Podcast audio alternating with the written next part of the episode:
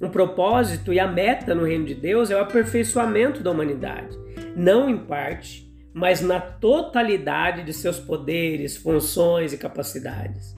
A graça de Deus, ela não suprime, não reprime a nossa individualidade. Ela revela e santifica.